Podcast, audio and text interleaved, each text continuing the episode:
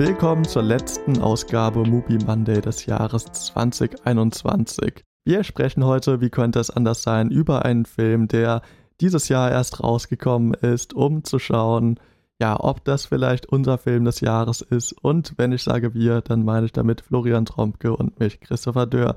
Wir sprechen heute über den Film Accidental Luxuriance of the Translucent Watery Rebus.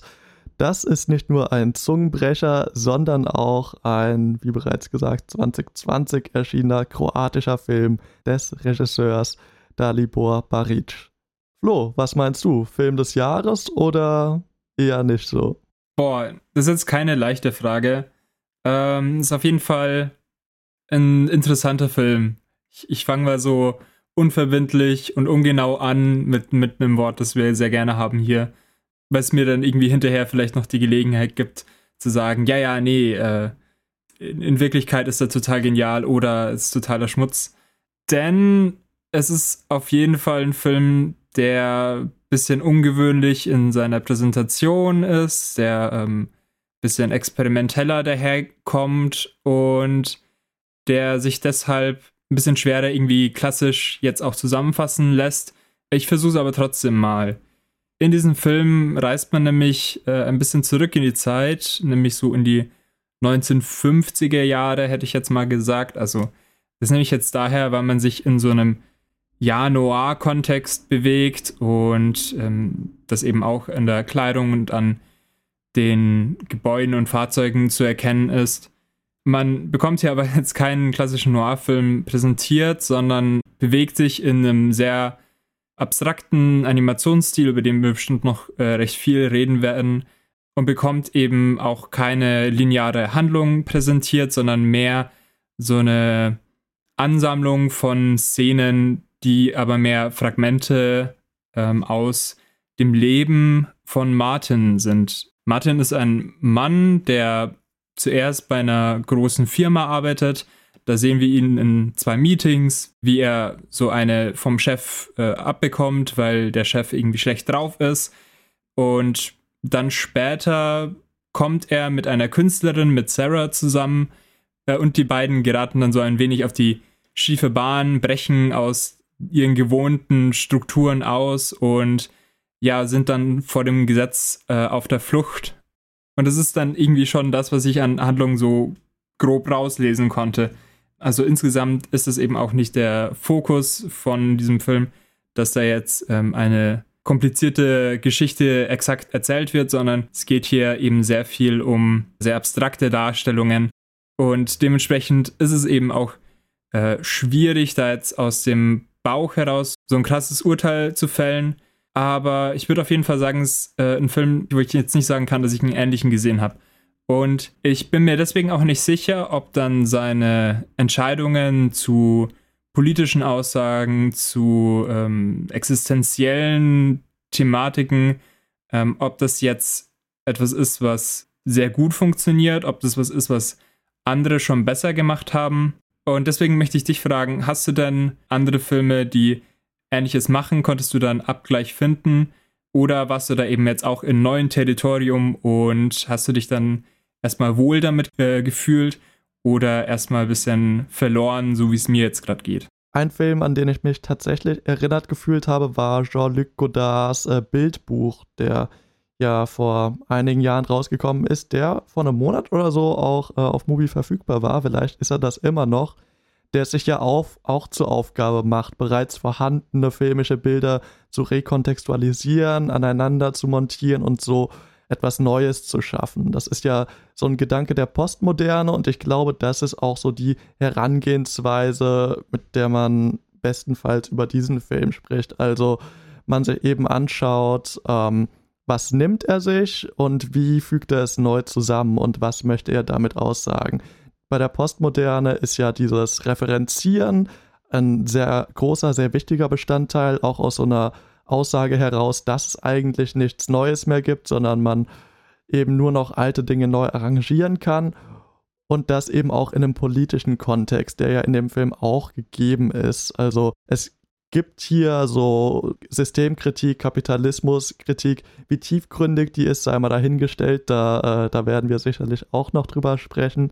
Aber erstmal würde ich tatsächlich noch sagen, dass, äh, dass ich ganz froh bin, dass du jetzt äh, diese grobe Zusammenfassung gegeben hast, weil du da schon mehr drin gesehen hast als ich. Also ich habe zwar auch äh, die kurze Einleitung gelesen und gelesen, okay, das, darum soll es jetzt wohl scheinbar gehen, aber ich, ich habe das da nicht so ganz drin gefunden. Also ich, klar habe ich auch eine Person gesehen, die umherläuft, die irgendwelche Untersuchungen annimmt, aber ähm, Zusammenhänge haben sich da mir nur schwierig erschlossen und das ist vielleicht auch so ein bisschen die Lesart, die ich dann dem Film fast zuordnen würde. Also, dass man sich eben so in diesem Genre des Noirs bewegt, dieses Genre referenziert, aber eben sagt, ja, in dieser, wir im 21. Jahrhundert mit all diesem, diesen ästhetischen Ergüssen, die sich über uns äh, ja ergeben, äh, uns überfallen, äh, gibt es keine einfachen Antworten mehr. Es ist eigentlich die pure Überforderung und aus all diesen Facetten lässt sich eigentlich eine Wahrheit unmöglich herausdestillieren. Also auch wieder so ein postmoderner Gedanke. Ja, auf jeden Fall. Es wirkt ja auch oft irgendwie fast willkürlich, wie Szenen irgendwie inszeniert werden. Also ähm, ich will jetzt nicht vor, äh, vorwerfen, dass jetzt irgendwie da keine Gedanken reingeflossen sind oder so, ob, ähm, ob man das jetzt in dem oder dem Stil macht, aber es wechselt eben sehr, sehr stark oft zwischen verschiedenen Animationstechniken, während äh, man eigentlich ein, eine Einstellung hält. Also es, äh, manchmal hat man so ganz äh, abstrakte Symbole wie von, von Gebrauchsanweisungen oder von irgendwelchen Schildern oder sowas. Äh, man hat viel äh, so Hydroskopie-Effekte, wo man SchauspielerInnen mit einer Kamera gefilmt hat und dann darüber dann verschiedene Effekte darüber gemacht haben. Oft sieht das ähm, dann auch so ein bisschen aus wie so Ölfarbe, die irgendwie ineinander verschwimmt. Also ja, es wird eben sehr stark äh, oder sehr oft auch mit ja, Fotografie oder mit, mit Film gearbeitet und das dann verändert. Äh, manchmal sieht es aus wie, wie Wärmebild, hatte man zwischendurch. Äh, und auch die äh, Motive variieren ganz stark. Also ähm, man sieht natürlich viel Personen, aber zum einen variiert halt eben die Art, wie die dargestellt werden, aber auch springt man dann ganz oft sehr assoziativ irgendwie umher und hat dann immer wieder Abschnitte zwischendurch, die ähm, dann ganz aus irgendwie einer klassischen Re realitätsnahen Diegese sozusagen ausbrechen und wo man dann irgendwie Quallen sieht, die durch die Luft fliegen. Also es wird eben auch sehr viel mit Überlagerung von, von Bildern äh, gearbeitet und allgemein dieses Multimediale, was du ja eben beim postmodernen Kino schon äh, angeschnitten hast, wird hier eben auch viel benutzt. Ja, deswegen sehe ich das auf jeden Fall, dass, dass da diese Überlegung dahinter steht. Und ich muss auch sagen, das war auch das, was mir am meisten Spaß gemacht hat. Diese Überforderung war natürlich auch manchmal ein bisschen frustrierend, gerade wenn man nebenbei zu den kroatischen SprecherInnen noch die Untertitel lesen muss und äh, anscheinend Kroatisch äh, eine recht schnelle Sprache ist oder die einfach sehr schnell geredet haben. Und, und gleichzeitig aber das, was sie gesagt haben, schon sehr komplexe, längere Sätze waren, wo sehr große Wörter drin waren, ob das jetzt auch äh, so Gedanken waren, die man nicht einfacher hätte ausdrücken können, ist natürlich auch eine andere Sache, aber auf jeden Fall hat man da eben auch so ein, so ein gewisses Frustrationsmoment, auch, wie du eben vorgesagt hast, dieser Moment, wenn man einfach nur eine, einen Mann sieht, der irgendwo vorbeiläuft. Also die Charaktere sahen, haben jetzt nicht irgendwie auf irgendeine Weise äh, klare Merkmale gehabt, wo man die voneinander unterscheiden hätte können. Also ich habe mir das irgendwie mit Martin so einigermaßen erschlossen, aber es war jetzt nicht, weil der immer so aussah, sondern der hatte in Schauspieler eine Figur und dann irgendwie noch andere Arten, wie man halt so eine Person gesehen hat, aber das hätte natürlich auch ein anderer Charakter sein können und vielleicht da dann auch wieder so ein, so ein Weggehen von, ja, so einer klassischen Erzählweise und eben hin zu sowas, was, was ja beliebig, was sehr austauschbar eben wird, also wenn es eben um die Charaktere geht. Also gerade Martin ist ja irgendwie auch so ein Archetyp oder, oder Stereotyp vielleicht vom, von Noir, der hier betrachtet wird und wo es vielleicht gar nicht darum geht, dass man hier gerade eine, eine bestimmte Person hat. Also ich glaube auf jeden Fall auch, dass das ein Film ist, der wahnsinnig viel Freude daran hat, einen zu überfordern. Und ich bin ganz ehrlich, ich hatte auch meine Freude daran. Weil spätestens, wenn dann so Zitate rausgehauen werden über Relationismus, also dass wenn wir eine Geschichte beobachten, es sich dabei immer um eine um ja Verbindungen von Gegenständen und Menschen handelt und diese Verbindungen ausgehandelt werden und sich Menschen dieser Gegenstände ermächtigen ähm, und somit so ein klares ja, Netz hergestellt wird und man dann im nächsten Shot aber wieder so eine Bienenwabe sieht, die halt einerseits genau diese Strukturen aufweist, aber im gleichen Atemzug halt auch so ein Chaos darstellt mit diesen Bienen, die da umherwibbeln, dass, dass es den Film eigentlich schon nahezu perfekt auf den Punkt gebracht hat und äh, klar kann man sich dann die Frage stellen, ob das nicht auch ein bisschen billig ist. Natürlich so, es ist jetzt, glaube ich, nicht wahnsinnig schwer, Bilder aneinander zu reihen, die erstmal nichts miteinander zu tun haben und sich dann drüber lustig zu machen, dass unser Kopf aber versucht, eine Verbindung zwischen diesen Bildern herzustellen. Aber was nicht einfach ist, ist so zu tun, wie der Film das macht. Weil, wie du es ja schon beschrieben hast, äh, man sich hier wirklich sehr vielen ästhetischen Stilrichtungen bedient und die teilweise im Sekundentakt wechselt äh, oder auch mixt miteinander. Und das ist auf jeden Fall was, wo ich sagen kann, mir hat das Spaß gemacht, um sich vielleicht dieser Frage, ob das jetzt billig ist oder nicht, so ein bisschen anzunähern, habe ich mal äh, ein bisschen was vorbereitet und zwar ein Zitat über das Gesamtkunstwerk. Äh, das Gesamtkunstwerk, so sagt zumindest Odo Marquardt äh, bezeichnet man als ein Werk, in dem verschiedene Künste wie Musik, Dichtung, Tanz, Pantomime, Architektur und Malerei vereint sind. Dabei ist die Zusammenstellung nicht beliebig und illustrativ, die Bestandteile ergänzen sich notwendig. Das Gesamtkunstwerk hat sogar eine Tendenz zur Tilgung der Grenze zwischen ästhetischem Gebilde und Realität. So, Flo, du darfst mir jetzt die Frage beantworten, ob es sich bei diesem Film um ein Gesamtkunstwerk handelt. Ja, ganz, ganz einfach. Ähm, ich, ich hätte vielleicht beim Ende von dem Statement angefangen, weil ich da direkt mir was eingefallen ist, nämlich diese Nähe zur Realität. Und die ist ja auf jeden Fall gegeben. Also es sind mh, hm, ab und zu auch äh, Aufnahmen zu sehen, wo ähm, die dokumentarischen Charakter äh, hatten, also äh, wo zum Beispiel irgendwie eine Menschenmenge äh, zu sehen ist und äh, das schon so sehr so aussah, als wäre das einfach irgendwann in den 50ern abgefilmt worden, wo, keine Ahnung, irgendwie ein Protest oder sowas war oder irgendwie eine Masse aufeinander rumgelaufen sind. Also das ist auf jeden Fall so eine gewisse Nähe. Und natürlich hat man diese extreme Vielzahl an verschiedenen Elementen, die was Großes geben. Ähm, diese notwendige Abhängigkeit äh, finde ich schwierig, weil ehrlich gesagt kann ich mir viele Elemente vorstellen, die fehlen hätten können und wo es mir nicht aufgefallen wäre. Also ich bekomme ja Überforderungen auch immer noch wenn jetzt da ein zwei Sekunden Schnipsel wo mal wo nicht drin ist oder eine Stilrichtung auch nicht verarbeitet ist. Also da hat man ja eigentlich sehr viel zum Ausweichen und es hat sich jetzt nicht sehr, wie du auch schon gesagt hast, es ist, fühlt sich nicht an, als wäre das irgendwie extrem determiniert gewesen, sondern mehr so, als hätte man da Sachen hingetan und dann hätte man sich das danach erschlossen und ähm, nicht, dass es jetzt weniger legitim dann wäre, aber naja. Und außerdem habe ich mir bei manchen Sachen auch mh, hm, gewünscht, dass da irgendwie noch ja, Elemente noch dabei gewesen wären. Also gerade beim Ton hatte ich äh, immer wieder den Wunsch, dass da manchmal noch ein bisschen mehr Sounddesign dabei war. Also natürlich kann ich mir auch vorstellen, dass es eine bewusste Entscheidung war, aber in vielen Szenen hatte man eben nur so ein Plattenkratzen, das hatte man eigentlich die ganze Zeit. Oder halt ähm, ja dieses auch Geräusch, was man ja bei alten Filmen auch oft hat, dieses ja Rauschen. Und dann eben die Voice Actors, wo man auch äh, sich sehr bewusst immer war, dass sie gerade im Studio sind, was ja auch okay ist, also alles gut.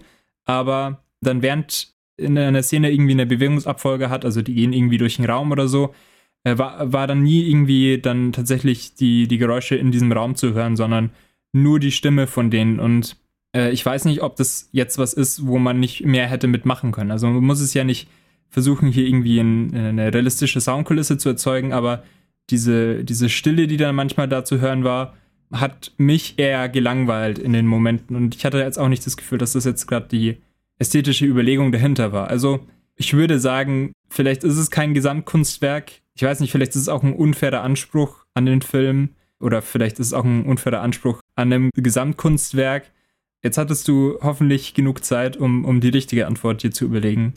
Im Grunde genommen stimme ich mit dir überein, aber um das Ganze mal ein bisschen interessant zu gestalten, versuche ich jetzt doch mal so ein bisschen entgegen zu argumentieren und würde natürlich einerseits erstmal sagen, dass, wie gesagt, ich glaube, der, die Postmoderne so der Kerngedanke dieses Films ist und somit dieses Mixen, dieses Vermischen eigentlich schon essentiell ist und somit auch in der Mitte dieses Ding ist und somit jeder einzelne Bestandteil dieses Films ein notwendiger Teil ist, da eben das Mischen selbst irgendwie im Vordergrund steht.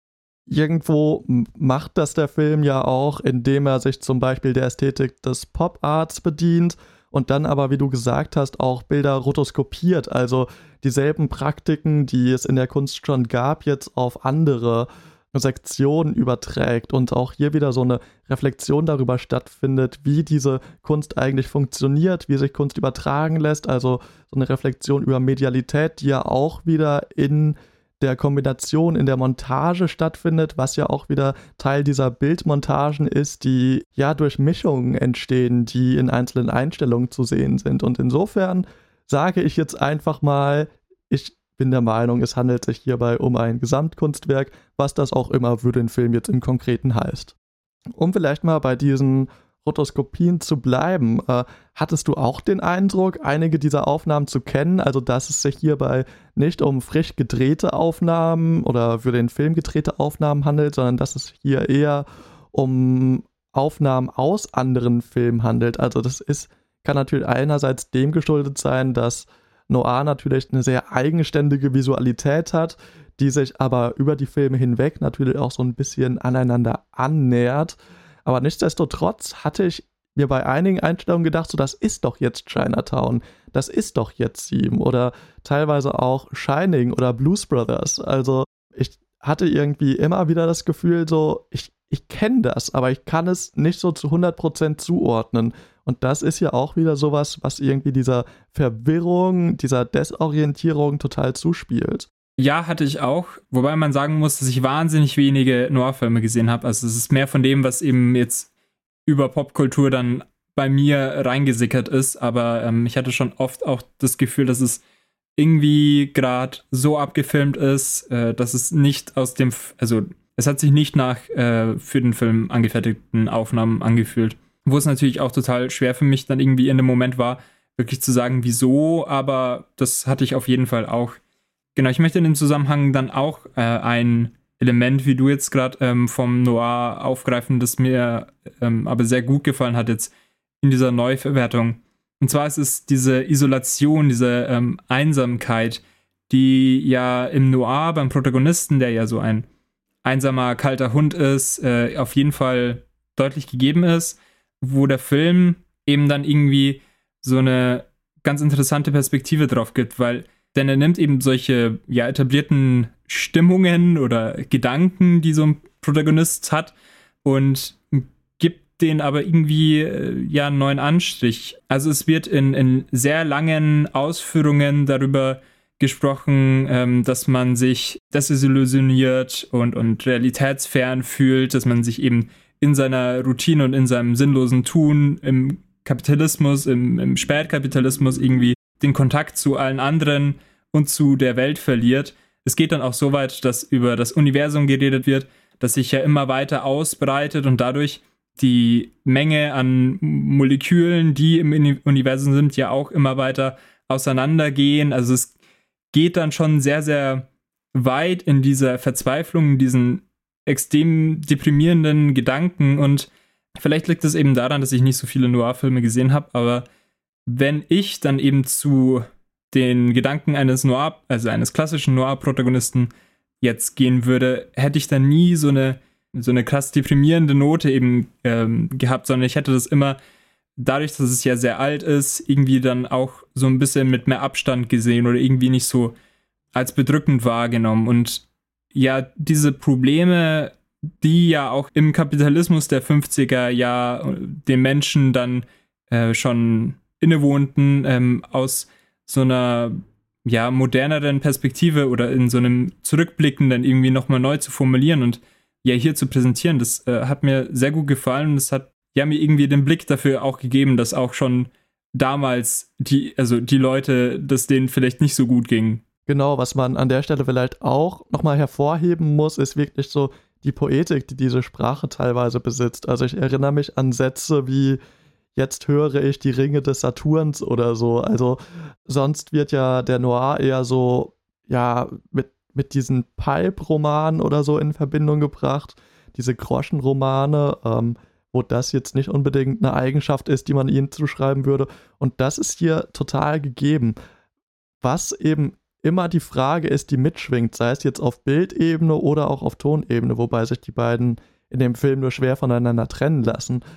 Ist das deep oder ist das einfach nur dumm? Also ich sehe total, dass man das hört und sich denkt so, ja, Mann, ja, das ergibt alles total Sinn, aber eher aus, auch wieder aus so einer Überforderung heraus, dass man eigentlich überhaupt nicht mitkommt und weil so viel auf einmal kommt äh, und man quasi so überstimuliert wird, man sich dem so ein bisschen ergibt und sagt, ja, ich glaube, das ist tiefgründig. Ja, also genau das habe ich mir auch immer wieder gedacht, äh, vielleicht in den Momenten, wo man so ein bisschen die Denkpausen gegönnt bekommen hat im Film. Aber das ist ja vielleicht auch was Gutes, dass der Film ein das nicht beantwortet, äh, indem er eben ja eben so ein bisschen verloren damit zurücklässt. also es ist natürlich jetzt auch sehr einfach zu sagen, ja, ja, das ist auch alles geplant, aber ja, es ist ja irgendwie schon ganz cool, wenn man so viel Geschwabel abbekommt, das jetzt vielleicht funktionieren oder nicht funktionieren würde, wenn man sich in Ruhe nochmal alles durchliest und nach jedem Satz oder Halbsatz irgendwie zwei Minuten pausiert und das dann nochmal vergleicht.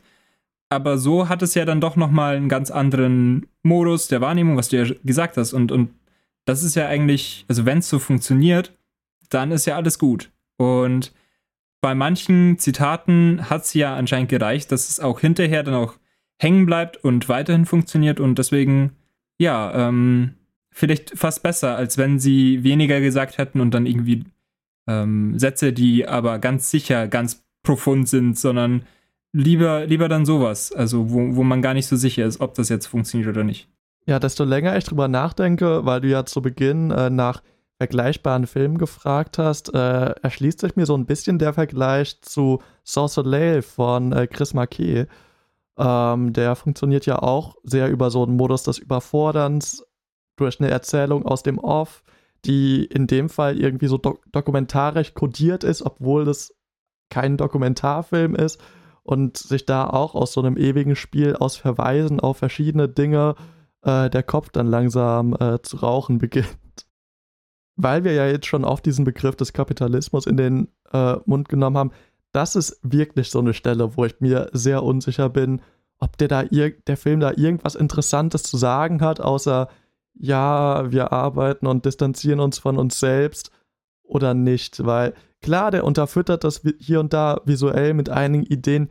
Die Ideen habe ich aber halt auch schon vor zehn Jahren in irgendwelchen Musikvideos von Punk- oder Hardcore-Bands gesehen und zwar wirklich teilweise eins zu eins, also so diese Insekten, die wuseln und sich und bewegen und uns das dann sagen soll, das sind wir, wir arbeiten, wir überlaufen uns hier gegenseitig und ähnlich wie in äh, eventuell in Musikvideos oder auch der entsprechenden Musik dazu, darf man sich dann schon die Frage stellen, ist das so eine Ästhetik des Widerstands oder ist das Widerstand? Also wird hier quasi so eine Stimmung aufgegriffen, in der man sagt so, ja, das, das ist voll blöd oder, oder sind es eigentlich nicht eher so Hülsen, denen man sich bedient, die aber eigentlich jeder für sich vereinnahmen kann?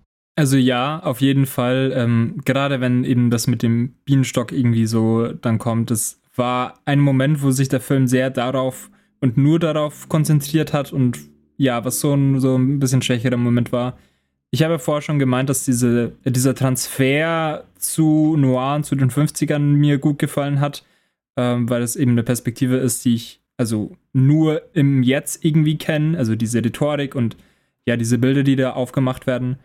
Aber ich würde schon sagen, dass der Film sich jetzt das nicht auf eine Weise annimmt, ähm, wo er sich dadurch irgendwie profilieren möchte, sondern es geht ja eher um um diese Überforderung, um so eine Verzweiflung, die eben nicht so stark gerichtet funktioniert hat. Also es ist jetzt nicht so, dass jetzt hier der große Protestaufruf dann gekommen wird und dass davor quasi nur die Etablierung vom schlechten Zustand ist, sondern es ist mehr so, dass man bekannte Bilder nimmt und dann einfach auch dabei bleibt, dass ja wir schon oft darüber geredet haben und es da vielleicht auch gar keine so klugen neuen Gedanken gibt, zumindest jetzt, dass der Film sie jetzt nicht eher anbieten kann, aber äh, das halt dann auch nicht als, als was anderes verkauft, als es ist, also einfach als ja, sowas Statisches, aber Frustrierendes. Und das finde ich eigentlich schon eine ganz gute äh, Verarbeitung von solchen Motiven, von solchen Überlegungen zum Kapitalismus. Also natürlich hätte ich auch nichts dagegen, wenn ein Film irgendwie mir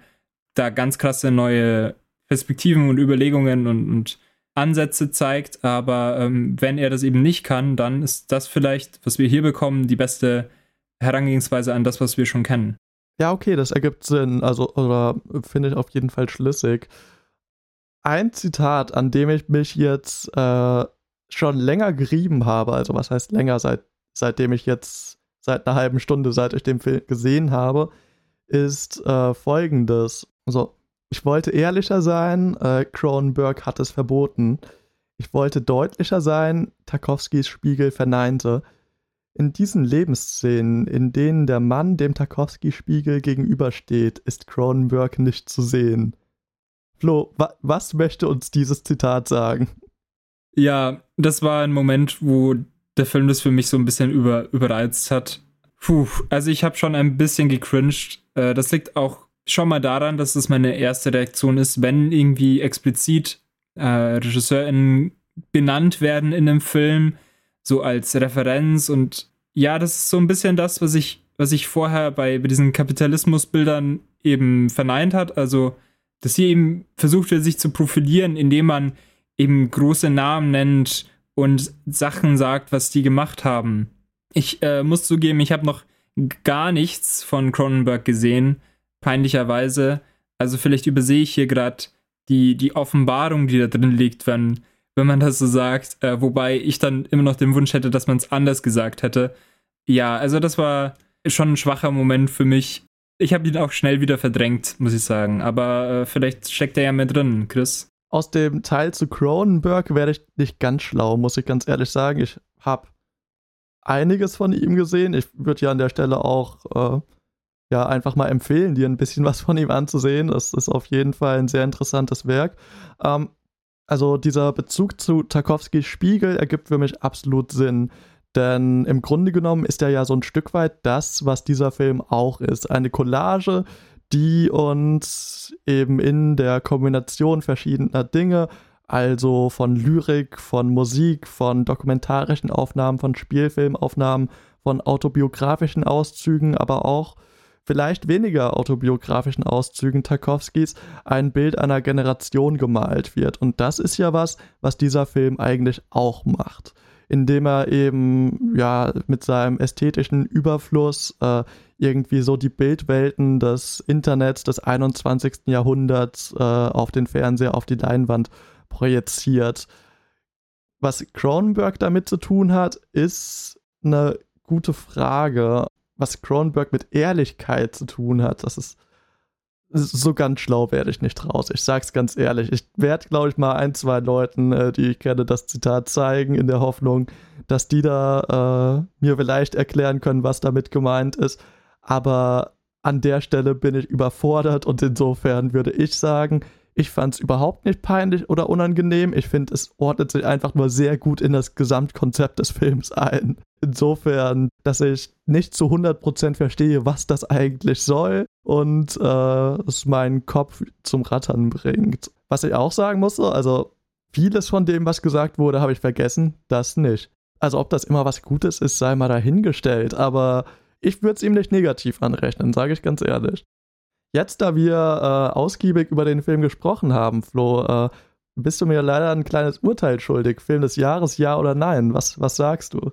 Ich denke, das werde ich entscheiden nach so zwei Wochen oder so. Ich habe jetzt nicht krass viel von diesem Jahr gesehen, aber also schon ein bisschen mehr als letztes Jahr. Das, das auf jeden Fall. Ähm, und ich warte ganz gerne immer ein bisschen ab, um dann zu merken, was tatsächlich äh, hängen bleibt und ob ich dann irgendwie, wenn ich dran zurückdenke, an, an den Drang habe, das auch wieder ja, mehr darüber nachzudenken. Ja, aber ich denke, ist auf jeden Fall bei den, bei den besseren Filmen von, von dem Jahr dabei. Also, ja, freut mich jetzt doch äh, so spät, ganz zum Schluss nochmal in dem Jahr doch ein, ein ganz, ja, ein ganz starkes Gesamtkunstwerk gesehen zu haben. So, so, jetzt ist es also doch ein Gesamtkunstwerk. Ähm, naja, ich kann an der Stelle sagen, mein Film des Jahres ist auch noch nicht gekürt. Dazu habe ich viel zu viel ähm, nicht gesehen, was ich eigentlich hätte sehen wollen. Äh, Gruß geht raus an Cineplex Bayreuth. Aber das nur am Rande. So oder so wird der Film aber vermutlich nicht mein Film des Jahres. Dazu habe ich schon ein paar Filme gesehen, die dann doch noch ein bisschen eindrücklicher waren, die mir mehr Neues gegeben haben. Aber nichtsdestotrotz, äh, wie wir hier herausgearbeitet haben, sicherlich ein spannender Film, den man sich mal anschauen kann. Jetzt, wo das geklärt wäre, bleibt uns eigentlich nicht mehr viel zu sagen, außer dass wir unseren ZuhörerInnen ein frohes neues Jahr wünschen, einen guten Rutsch und dass ihr äh, auch im nächsten Jahr einen so guten Podcast geschmackt habt und äh, deswegen fleißig uns zuhört, wenn wir hier über Filme lamentieren. Wir hören uns im neuen Jahr und bis dahin bleibt mir wenig zu sagen, außer ciao. Bis dann.